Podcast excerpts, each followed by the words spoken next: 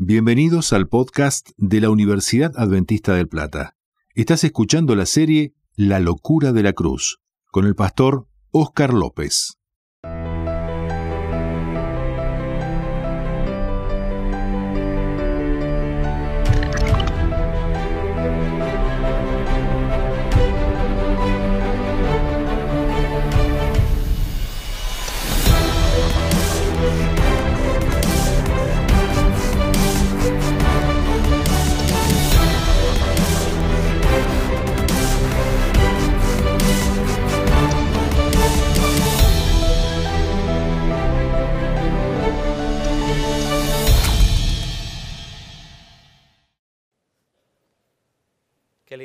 Bueno, muchísimas gracias por una noche más. Una vez más agradecemos a nuestros intérpretes que van a seguir haciendo llegar el mensaje a personas que no nos pueden escuchar. 1964, Rumanía está bajo el comunismo. Yo os he dicho que he tenido el privilegio de trabajar con hermanos rumanos, a los que aprecio y quiero mucho. Tengo grandes amigos de origen rumano y quiero felicitar a, Laurentio, por su cumpleaños hoy. Que Dios te bendiga, Laurentio. Sé que en esta iglesia no se aplaude, pero siéntete aplaudido, ¿eh? con todo el cariño. 1964, Rumanía está bajo el comunismo y el pastor adventista Boyan de Ploiesti está en la cárcel. Ha pasado tres años en la cárcel por ser eh, cristiano. Cuando está a punto de salir, el funcionario de la prisión le dice, ¿y qué es lo que vas a hacer a partir de este momento? Y él dice, como son los rumanos, pues seguiré haciendo lo que estaba haciendo cuando me detuvieron, con o sin su permiso, exactamente donde lo dejé cuando ustedes me metieron en la cárcel. El pastor cumplió con su palabra y efectivamente se dedicó en consecuencia a predicar el Evangelio, con lo cual fue llamado otra vez a testificar delante del tribunal y el juez le dijo, ante la perspectiva de volver a ingresar en la prisión, ¿se arrepiente usted de lo que ha hecho? ¿Se arrepiente de predicar ilegalmente? Y este hombre contestó, ¿por qué razón dictáis leyes que prohíben hacer aquello que a Dios le agrada? ¿Por qué prohibís hacer lo que Dios nos dice que hagamos? Si lo seguís haciendo, le dijo al juez, si seguís implementando ese tipo de, leyes, recibirán el castigo de Dios aquí y en la eternidad. ¿Te suena? Muy, muy de allí, ¿no? Le recuerdo, le dijo el juez, que usted no tiene permiso para predicar. Y él contestó, no solamente tengo permiso para predicar, sino que Dios me pide que lo haga y lo seguiré haciendo. Y le recomiendo, juez, que lea Mateo 28, a lo que el juez contestó, ocho años de cárcel. Loco por Jesús. Porque el mensaje de la cruz es locura para los que se pierden, pero es poder de Dios para los que creen y son salvos. Ya que el mundo en su sabiduría olvidó o no quiso reconocer a Dios, Dios escogió la locura de la predicación para hacer salvar al mundo. Los judíos buscan señales y los griegos están obsesionados con la sabiduría, pero nosotros predicamos a Cristo y Cristo crucificado. Para algunos piedra de tropiezo, para otros locura, pero para nosotros Cristo es poder de Dios y sabiduría de Dios. En esta noche me gustaría compartir con vosotros lo que para mí es la esencia del Evangelio. La esencia del Evangelio, si la tuviéramos que resumir, así como venimos haciendo durante toda la semana, tendría que ver con los sentimientos de Dios hacia un mundo caído. El texto que mejor se conoce, el texto que más se ha repetido, el texto que más se ha traducido a más idiomas es el de Juan 3:16. De tal manera amó Dios al mundo que dio a su Hijo unigénito para que todo aquel que en él cree no se pierda, sino que tenga vida eterna. Dios ama, Dios ama al mundo. Es difícil de entender el por qué nos ama como nos ama, pero Él nos ama porque es amor. Él nos ama porque dice el texto bíblico que Él no se puede negar a sí mismo. Él nos ama porque es como es. Es su naturaleza. No hay nada que tú puedas hacer para que Dios te ame menos, como tampoco hay nada que tú puedas hacer para que Dios te ama más. Dios te ama porque en su naturaleza está el amar. Tú decides qué hacer con ese amor, pero Dios te ama. Si tuviéramos que resumir toda la Biblia, ¿verdad? Eh, y lo tuviéramos que hacer de forma sencilla para quizás explicarle a un niño jovencito qué es lo que creemos, tendríamos que decirle así, a este lado de la Biblia, a esta parte de la Biblia, cuando comienza todo, Dios lo creó todo perfecto. Y lo creó con ilusión y lo creó con entusiasmo. Y veo aquí, he aquí que todo era bueno en gran manera. Y se ilusionó, le encantó lo que hizo. Esta es la primera parte de la historia, pero lamentablemente, como decíamos el otro día, a la primera parte de la historia le sucede la segunda parte de la historia, es cuando el hombre decide darle la espalda a Dios. Si vamos al final de la Biblia, al otro lado de la Biblia, a la otra etapa, nos encontramos que al final todo ha sido restaurado, que Dios lo ha arreglado todo, que después de un milenio, ¿verdad? Después de un milenio donde todo ha sido eh, eh, puesto más o menos en orden, finalmente llega la, última... Eh, la, última y misteriosa labor de Dios en contra del pecado y contra la maldad, y el enemigo último, que es la muerte, va a ser destruido y finalmente todo volverá a ser como tendría que haber sido desde el principio. Si tuviéramos que resumir la Biblia, podríamos hacer más o menos, sin demasiado detalle, podríamos hacer este resumen. De tapa a tapa, de tapa a tapa desde el inicio hasta el final nos encontramos a Dios buscando al hombre, Dios rogándole al hombre. Dios intentando salvar al hombre, Dios insistiendo en que el hombre le escuche, Dios anhelando ser amado, ser escuchado, ser recibido, ser conocido por el hombre. ¿Sabéis? En muchas ocasiones nos encontramos con que somos nosotros los que estamos enfadados con Dios. Es normal, hay veces en la vida en las que nos pasan cosas que no entendemos el por qué. Y nos frustramos y nos enfadamos. Y digo que es normal porque a los profetas bíblicos también les pasaba. Tenemos a Habacuc que pregunta ¿por qué? Tenemos a Job que pregunta ¿por qué? ¿Por qué la gente que todo lo hace mal prospera? ¿Por qué la gente mala le sale todo bien? ¿Por qué yo cuando quiero hacer las cosas bien me sale todo mal? ¿Por qué después de orar por mi madre o por mi padre o por mi hermano, por mi amigo, por qué después de orar pasó al descanso? ¿Por qué? Y hay momentos que nos encontramos en que de alguna forma nos distanciamos de Dios, huimos de Dios, eh, nos apartamos de Él, guardamos silencio y encima pensamos que es Él el que se ha apartado de nosotros. Es normal, es nuestra perspectiva, es nuestra forma de percibir las cosas. Percibimos que es Dios el que se aleja cuando en realidad muchas veces somos nosotros los que cortamos todos los canales de comunicación. Dios no está tan lejos como a veces pensamos. Dios no está tan ausente de nuestras vidas como a veces pensamos. Lo que pasa es que a veces la respuesta que esperamos hemos de entender que no la podemos recibir porque tampoco la entenderíamos. Todo llegará. Todo tendrá su momento. En algún momento el Señor te dirá el por qué pasaste por ciertas situaciones. El Señor te explicará el por qué. Y a veces la vida misma te enseña. Hay veces que pasas por ciertas situaciones que más tarde en la vida te van a ayudar a ayudar a otra persona. Hay veces que pasas por ciertas circunstancias que van a permitir que puedas de alguna forma empatizar con otros que también están sufriendo. Te va a hacer una mejor persona. No es que Dios quiere que sufras, pero Dios aprovecha las circunstancias que estás viviendo para hacerte una bendición para otros. Dios es bueno. Dios sabe los porqués. Dios escribe recto en renglones muy torcidos. Dios sabe que no va a permitir que en tu vida pase nada que tú no puedas soportar, aunque te parezca que lo que estás viviendo es insoportable. Dios sabe que lo que estás viviendo va a hacer de ti una mejor versión de ti mismo. Dios lo sabe. Y cuanto más conoces a Dios, más confías en Él. Y cuanto más confías en Él, más tranquilo estás y menos te alejas de Él, porque tú sabes que al final estás en las manos de un Dios que te ama, porque eso es lo que Él hace, Él te ama, porque Dios es amor. Hay personas que piensan, queridos jóvenes, hay personas que piensan, incluso hay teólogos que dicen que el Dios del Antiguo Testamento no se parece al Jesús del Nuevo Testamento. Hay personas que piensan que la revelación de Jesús es totalmente diferente a la revelación de, Dios en todo el Antiguo Testamento, pero yo difiero. Yo creo que Dios en todo el Antiguo Testamento es un padre que anhela, que clama, que anhela, busca, busca de forma intensa que sus hijos le escuchen. Y me encanta porque una de las imágenes que él utiliza es la de un padre un padre que no sabe cómo hacer para que su hijo, por favor, se lo tome en serio. Y lo intenta y clama y anhela y, revela y se muestra. Y decíamos el otro día en Hebreos 1.1, Dios en el pasado habló de muchas maneras y muchas veces. Jerusalén, Jerusalén, es el clamor de Jesús. Dios anhela hacerse ver por su pueblo y sin embargo su pueblo insiste en darle la espalda. Jesús o el propio Dios en el Antiguo Testamento describe a su pueblo como un pueblo que de labios me honra, pero su corazón está lejos de mí.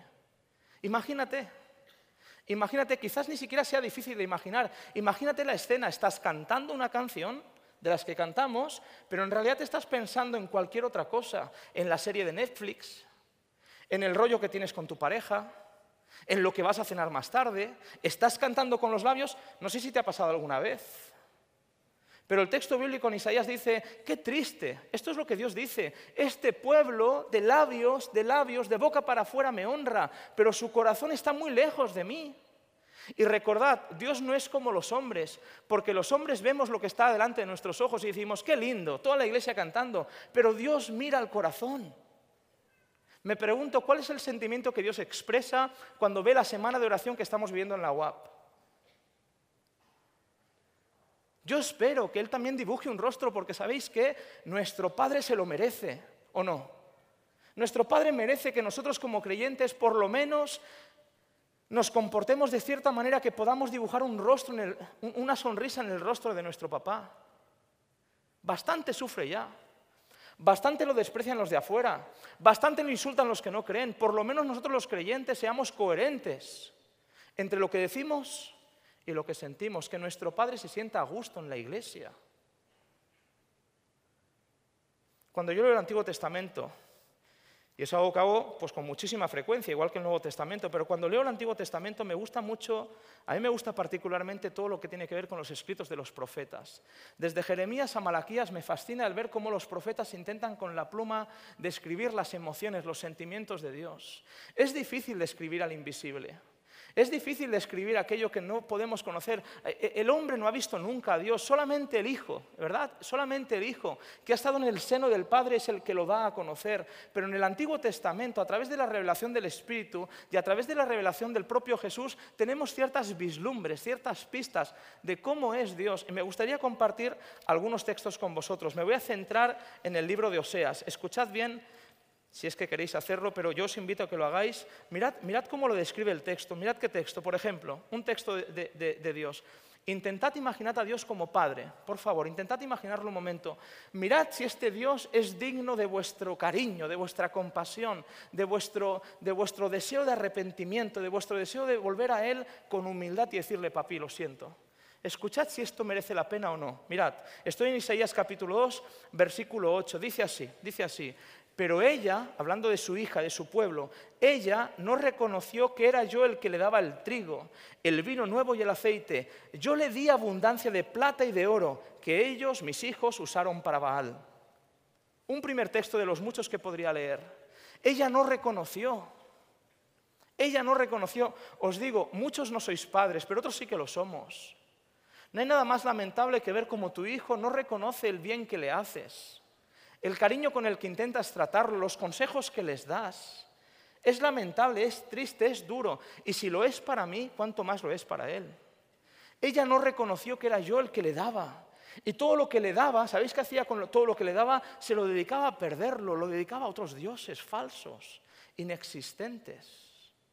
Si avanzamos un poquito en el libro de Oseas, y me gustaría hacerlo con vosotros, mirad lo que dice aquí. Imaginaos, por favor, imaginaos a Dios como Padre, Intentad, por favor, intentad que por el Espíritu podáis tener la influencia de lo que quiero decir. Intentad imaginar a Dios como ese Padre que anhela salvarnos, que desea salvarnos, que tiene poder para hacerlo, pero que ve como tristemente muchos lamentablemente deciden darle la espalda. Escuchad, estoy en el capítulo 11, versículo 1 y voy a leer un poquito. Dice así, cuando Israel era joven, yo lo amé y de Egipto llamé a mi hijo. Mientras más los llamaba, más se iban de ellos de mi presencia. A los Baales ofrecían sacrificio y a los ídolos quemaban incienso. Pero yo fui, fui yo el que enseñó a caminar a Efraín tomándolo de los brazos. Imaginaos el corazón de Dios. Sin embargo, no reconocieron nunca que era yo el que los sanaba. Con cuerdas de humanas los atraje, con vínculos de amor. Fui para ellos como el que pone un bebé contra sus mejillas y me inclinaba hacia ellos para alimentarlos. ¿Qué otro lenguaje podría utilizar el Señor para que nosotros podamos entender cuánto nos quiere? Fui yo el que enseñé a caminar a mi hijito. Fui yo el que lo llamé de Egipto. Fui yo el que lo alimenté. Fui yo el que lo acogía, lo, lo agarraba y lo ponía contra mi mejilla. Fui yo. Pero cuanto más lo amaba, cuanto más lo quería, cuanto más lo intentaba proteger, más se huía de mí, más se alejaba de mí. Te pregunto, ¿estás entendiendo lo que quiero decir, sí o no? El Dios del Antiguo Testamento es un Dios que busca, que desea, y lamentablemente la historia de todo el Antiguo Testamento es un pueblo que no quiere, que le da la espalda, que endurece su corazón, que no escucha, que rechaza el mensaje profético, que rechaza el mensaje de Dios y que no quiere saber de este Dios, que lo único que hace es intentar salvarlo. Y ayer decíamos, hasta que no hubo más remedio. Déjame leerte un poquito más. Mira lo que dice, versículo 8. ¿Cómo he de dejarte, oh Efraín? Con lo que yo te quiero, con lo que yo hice por ti en la cruz. ¿Cómo te voy a abandonar, oh Israel? ¿Cómo podré hacerte como Adma o ponerte como Ceboim? Mi corazón se revuelve dentro de mí, se inflama mi compasión. Yo cuando leo estos textos, os lo digo con toda sinceridad, pero aunque me los sé de memoria cuando los leo, cuando vienen a mi corazón, cuando vienen a mi memoria, si pudiera simplemente compartir con vosotros lo que esto me dice a mí, cuánto, cuánto lo amo. Cuán agradecido estoy por su paciencia, por su misericordia, porque cuando yo me alejo, cuando yo no entiendo, cuando yo simplemente endurezco mi corazón, cuando yo sigo insistiendo en alejarme de Él, hay un Dios allá en los cielos que extiende sus manos de misericordia y que me dice, yo te quiero. ¿Por qué te tengo que perder, Oscar? ¿Por qué voy a dejar que te pierdas con lo que yo he hecho por ti? Se inflama. Esto, esto, es algo real, no sé cómo explicarlo mejor. Dios dice, se inflama dentro de mí toda mi compasión. Si tú ves a una persona alejarse, esto lo hemos dicho ya esta semana, si tú ves a una persona alejarse y eso te causa tristeza, imagínate a Dios que tiene el poder para salvarte. ¿Qué es lo que le ocasiona? A veces somos muy duros con Dios, jóvenes. Le echamos la culpa de todo, nos enfadamos con Él, le dejamos de hablar, nos alejamos. Pero Dios está ahí diciendo, pero si yo te quiero, ¿qué te he hecho yo para que estés así? Claro que vives en un mundo caído, claro que vives en un mundo injusto, pero yo ya he abierto una salida, ten paciencia, que pronto voy a venir a buscarte y te llevaré a casa y yo en persona secaré cada lágrima de cada uno de tus ojos. Este es Dios. Ten paciencia. No entiendes los porqués. Y yo no te los puedo explicar, pero Dios algún día te dirá, déjame que te lo explique. Este es un mundo malo, donde el trigo crece con la cizaña el enemigo se encarga de hacer que nuestras familias sufran. Nuestras malas decisiones, nuestros corazones endurecidos, nuestras malas... Es lo que hace, este mundo está podrido, está enfermo. Y Dios inflama su corazón dentro de él. Leí hace tiempo una historia, una historia que quizás conozcáis, pero dice que había un chico universitario, igual que vosotros, que estaba a punto de licenciarse de su carrera. Era hijo de una familia con mucho dinero y entonces cuando el padre se acercó para preguntarle qué es lo que te gustaría como regalo de, fin de carrera, qué es lo que te gustaría, y el, y el chico dijo, pues me gustaría que me compraras tal coche. Me gustaría que me compraras tal coche deportivo que tiene estas características. Me gustaría, este, este me encantaría que fuera tu regalo. Y efectivamente llegó el día de la graduación y el padre, orgulloso de su hijo, se acercó y dijo, hijo mío, estamos tan orgullosos de ti. Quiero hacerte este regalo. El hijo esperaba las llaves del coche. Y quedó decepcionado porque el padre se acercó a él no con unas llaves de un coche, sino con una cajita. Y cuando abrió la cajita había dentro una Biblia. Una Biblia en la que el padre había grabado el nombre de su hijo. Le molestó tanto. Le molestó, una Biblia me vas a regalar con el dinero que tienes. Una Biblia me vas a regalar. Así que dice que el hijo cerró la cajita, cerró la Biblia y dijo, yo ya paso de ti. Y el chico se marchó.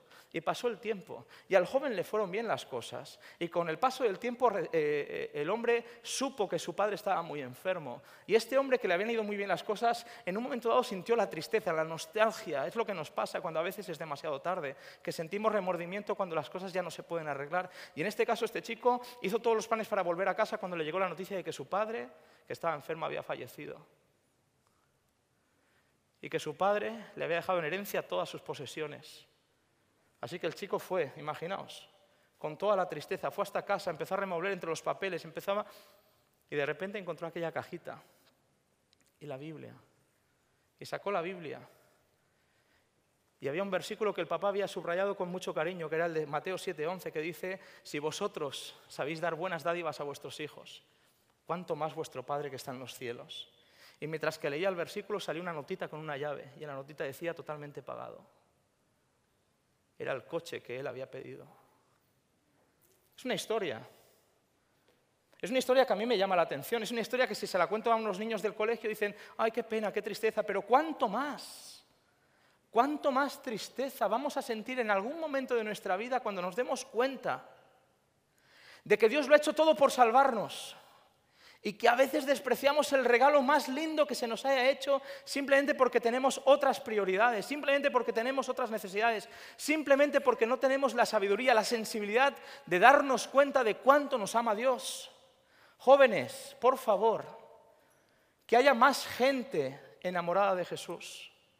Por favor, que haya más gente que sí, que conozcan, pero que esté enamorada, que esté agradecida, que tenga un corazón, que no lo haga solamente en público, que lo haga en privado, cuando cierra su habitación, que se ponga de rodillas y diga, gracias por todo lo que haces por mí, gracias porque tienes paciencia, gracias porque me salvas, gracias porque me transformas, gracias porque me sacas de lo que soy y me quieres transformar para que sea como Jesús, porque Dios, yo lo digo así y así lo creo, es lo mejor que nos ha pasado. Se inflama mi corazón dentro de mí. ¿Cómo te de abandonar? Con todo lo que ya he hecho por ti. Yo lo creo. Este es el Evangelio que yo predico. Es el Evangelio de la cruz. El Evangelio de la salvación. Es un evangelio que pone en el centro de la imagen a Dios, que ya ha sido reivindicado por Jesús en la cruz. Se le acusó de que no era bueno y Jesús dijo, no, sí que lo soy. Y yo creo en ese Jesús. Y nos acercamos, jóvenes, al fin de la historia. Nos acercamos. Poco a poco. Pasan los días. Y aunque la visión tarda en cumplirse, se cumplirá. Llegará.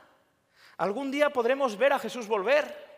Algún día se cumplirá la promesa, no se turbe vuestro corazón, si creéis en Dios, creed también en mí, en la casa de mi Padre muchas moradas hay, voy a pues a preparar lugar para vosotros y cuando vuelva, por favor, cuando vuelva, estad preparados para encontraros conmigo, porque cuando vuelva, las casas estarán listas y os llevaré para que estéis conmigo. Por favor, jóvenes, mientras que ese día llega, enamórate de Jesús. Búscalo, encuéntralo, lee la Biblia, no, no como si fuera letra muerta, léela en el Espíritu, lee lo que te dice el texto, aprende a conocer a Dios. Verás que Él es bueno, lo verás. Y cuando descubras lo bueno que es, ya no querrás volver atrás. No hay nada que el mundo te pueda ofrecer que valga tanto como lo que Dios te ofrece. Te lo digo en serio, quizás no lo veas, pero algún día lo verás. Dios es bueno. Dios es bueno. Así se revela, así nos lo muestra y así nos lo dice la locura de la cruz. Cuando llegamos al último libro del Antiguo Testamento, el último libro de Malaquías, es un libro que me llama mucho la atención porque después de Malaquías dice que hay 400 años de silencio, ya no hay más revelación. El siguiente profeta en hablar va a ser Juan el Bautista. Y por eso la gente cuando ve a Juan el Bautista, el primo de Jesús, lo relacionan con los profetas de antaño, porque se viste como ellos, come como ellos y predica como ellos. Pero durante 400 años, la última revelación que han tenido, durante 400 años antes de la primera venida de Jesús, la última revelación que han tenido es la de Malaquías. Es el último profeta que escribe. Es el último libro que prepara un pueblo para la venida de Jesús. Es el último libro que prepara un pueblo para la primera aparición de Jesús. Y en ese libro las primeras palabras son estas, escuchad bien, yo, este es Dios, yo os he amado. Primeras palabras del último libro del Antiguo Testamento. El último libro antes de que Cristo venga. Cuando Dios recapitula la historia, cuando Dios mira hacia atrás, cuando Dios mira desde el principio de la caída hasta el libro de Malaquías, la primera frase, el resumen que Dios hace de su propia actitud hacia su gente es, yo os he amado, yo os quiero, yo os quiero, he hecho todo lo posible por vosotros. ¿Sabéis? Cuando Cristo venga por segunda vez, no le podremos recriminar que no hizo lo posible o lo suficiente por salvarnos. Cuando Cristo venga por segunda vez, cuando Cristo aparezca en las nubes de los cielos, todos reconoceremos, todos nos postraremos de rodillas y todos reconoceremos que Jesús fue justo, que lo intentó todo. Yo os he amado.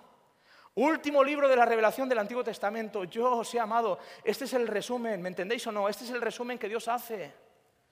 Y sin embargo, escuchad bien, ¿sabéis cómo responde el pueblo de Israel? Ellos preguntan, ¿en qué? ¿En qué nos has amado? ¿Qué dices?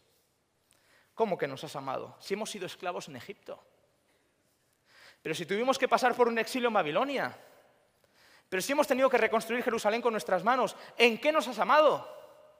Pero si se me ha muerto fulanito, si se me ha muerto menganito, si el novio que yo quería me ha dejado por otra, pero ¿en qué nos amas? La vida es dura. La vida está llena de injusticias. pero no son culpa de Dios. Ya está bien que nosotros los cristianos a veces jugamos al juego del diablo porque le culpamos a Dios de lo que Él no tiene culpa. Yo os he amado. ¿Quién lo cree? Amén. Yo os he amado. Y sabes, hasta que no entiendas ese mensaje, no estarás listo para encontrarte con Él. Dios te ha amado, Dios te ama. Y es interesante porque no tienes que ganarte su amor, ya lo tienes. Es parte de su naturaleza, Dios te ama. Y es verdad que hay gente que este mensaje le suena como muy evangélico, pero es que es el mensaje de la cruz. En la cruz Dios grita, yo te amo. Y hasta que no entendamos que Dios nos ama, viviremos en rebelión, en rebeldía, viviremos siempre quejándonos, siempre buscando, buscando una razón para dejar la iglesia, buscando una razón para dejarnos de Dios. Dios nos ama. Pase lo que pase en nuestra vida, Dios nos ama. Nos quiere como la niña de sus ojos. Es difícil de creer, pero es maravilloso hacerlo. Dios te ama. El libro de Malaquías dice en dos ocasiones, yo mando a mi mensajero para que prepare un pueblo bien dispuesto para la venida del Señor. En dos ocasiones Malaquías tiene esa finalidad. Y el libro de Malaquías empieza con esta declaración, yo os he amado. Así empieza el libro, pero mira cómo termina. Escúchame bien. Estoy en el capítulo 3, versículo 13. Dice el Señor, duras han sido vuestras palabras contra mí. Dios lo oye todo. ¿Sí o no? Dios lo oye todo. Duro, duro ha sido lo que habéis dicho contra mí, dice el Señor, pero decís que hemos hablado contra ti. Esto es lo que habéis hablado. Vosotros decís, está de más servir a Dios. ¿Qué provecho sacamos de guardar su ley y de andar tristes delante del Señor de los ejércitos? Ahora nos damos cuenta de que la gente que lo ignora es feliz y que los arrogantes y los que hacen impiedad son prosperados y que a pesar de que ponen a Dios a prueba, escapan sin castigo. Último libro del Antiguo Testamento. Dios hace historia, repasa y dice, yo os he amado. Y sin embargo, la gente que recibe este mensaje, en lugar de aceptarlo, en lugar de vivir a la altura de un Dios que ama, ¿sabéis qué dicen? ¿Y de qué sirve servir a Dios? Tanto rollo con la iglesia, tanto rollo con la segunda venida, tanto rollo con... Pero si a la gente de fuera le va mejor. Si hay mejor, fuente, hay mejor gente fuera que dentro, cosa que yo he escuchado y que quizás comparta. Pero no me preocupa compartir eso. ¿De qué me sirve tanto guardar el sábado? Tanto ser fiel, tantos diezmos, tantas ofrendas, tanta canción, tanta historia, si nadie me lo reconoce, si nadie me lo agradece. Pues yo para eso me enfado. Duro. Duras son vuestras palabras contra mí. Esto lo dice Dios, no lo digo yo. Un Dios que está dispuesto a hacer todo por salvar y escucha que aquellos a los que desea salvar hablan mal de Él, se quejan. No ven que valga la pena seguirle. No ven que valga la pena. Calibran que dicen fidelidad o riqueza. Fidelidad o popularidad. Y se quedan con las cosas que... Duro. Es duro, Dios dice es duro. Me es difícil soportar lo que decís. Me duele escuchar lo que habláis. Pero ¿qué hemos dicho? Es que vivís como si no valiera la pena seguir mis caminos.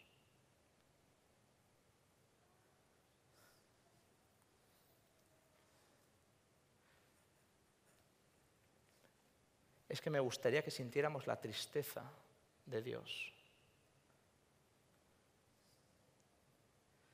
Me duele, dice el Señor, me duele, que a pesar de todo lo que hago, a pesar de todo lo que intento, mi iglesia, mi gente,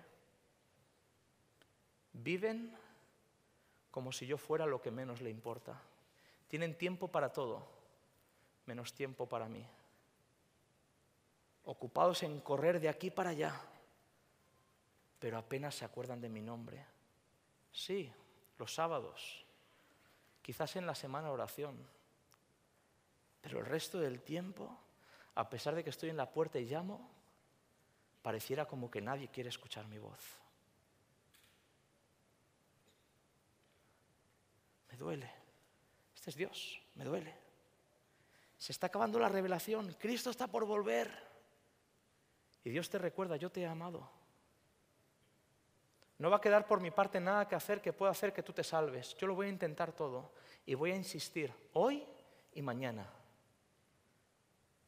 Porque estamos bajo la gracia, ¿sí o no? Hoy es el día de la salvación.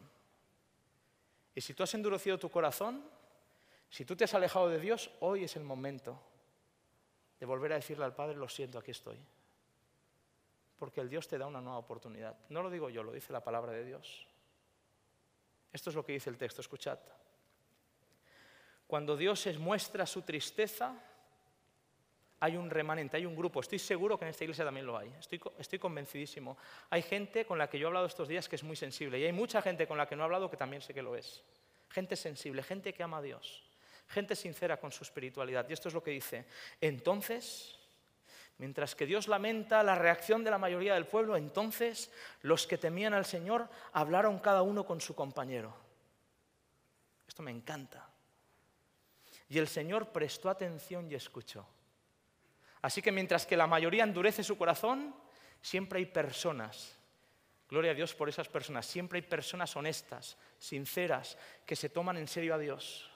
Son los que temen a Jehová, son los que aman al Señor, son los que ya no vuelven atrás, son de los que dicen ya no retrocedemos para perdición, sino que avanzamos para salvación, son de los que se toman en serio la fe, son de los que no dejan de crecer. Hay gente en todas partes, hermanos míos, no estamos solos. Hay mucha gente que ama a Dios y que siente profundamente el arraigo del corazón de Dios que palpita en favor de ellos. Esa gente se junta, empiezan a hablar y el Señor presta atención y escucha y dice, y entonces fue escrito un libro como recordatorio delante de Él para que los que temen al Señor y para los que toman en cuenta su nombre, vuestros nombres, hermanos míos queridos, de todos aquellos que decidáis tomaros en serio al Señor, vuestros nombres están escritos en un gran libro. Es el libro del Cordero, estamos escritos allí. Cada uno de los que decidimos, a pesar de que para el mundo la cruz sea una locura, yo decido seguir a Jesús, no importa lo que los demás digan, porque yo sé que Cristo me ama, yo lo sigo.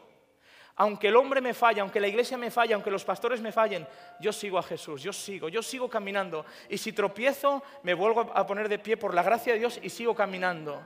Y el Señor dice, escucha, escucha, tú no pasas en el olvido, no creas que pasas desapercibido, aunque el mundo no te lo agradezca, estás escrito en mi libro, tú eres mío. ¿No es bonito esto?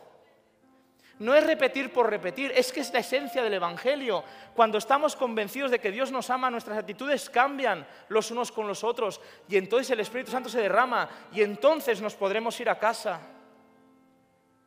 Es necesario que de vez en cuando reflexionemos sobre el tipo de religión que estamos viviendo.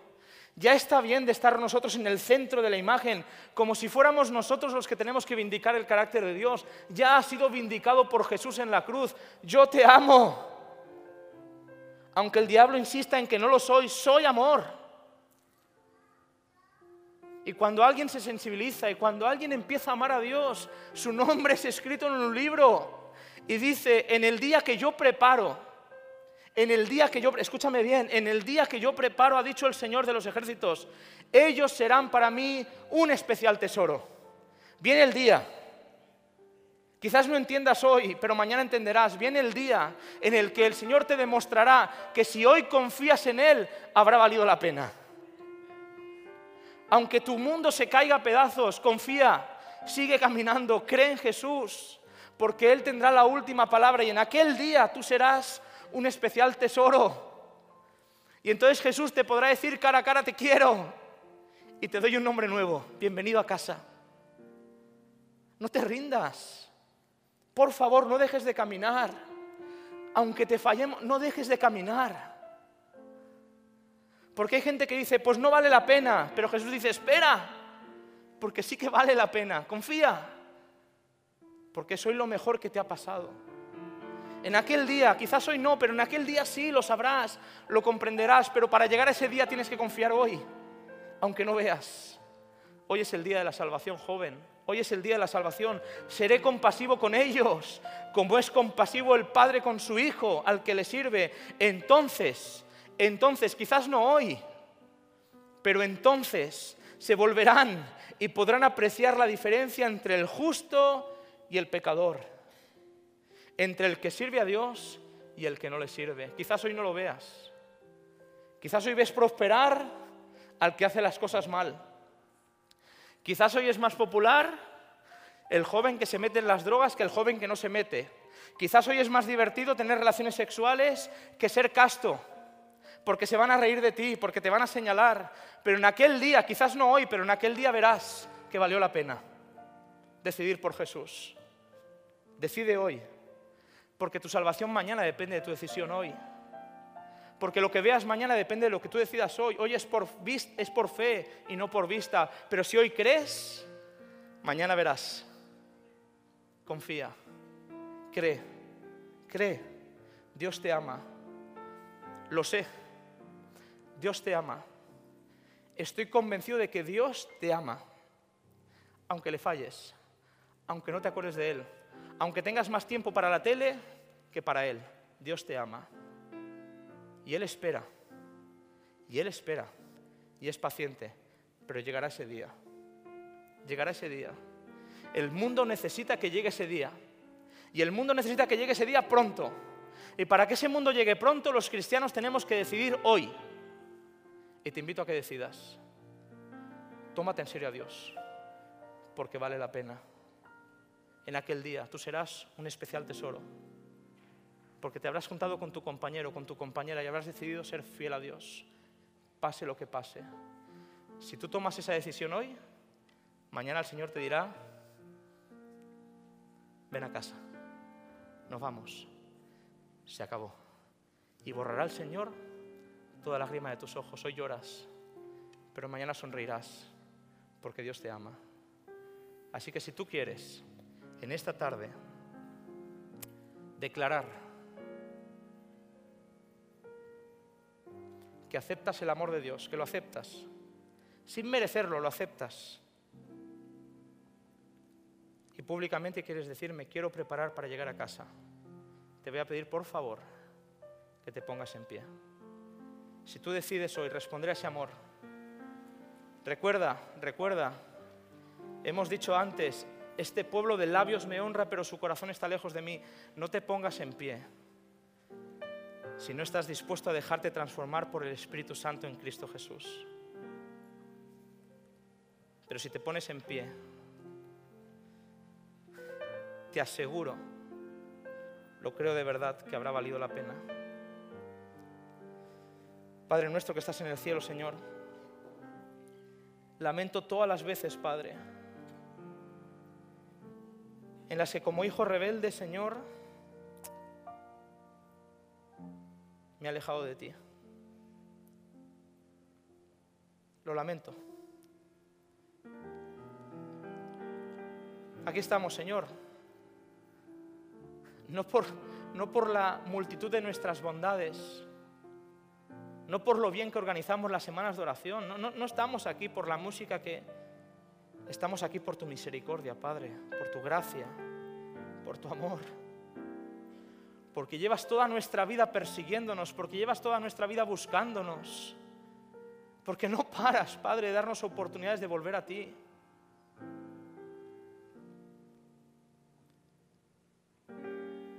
En aquel día podremos ver la diferencia que quizás hoy no vemos de por qué valió la pena creer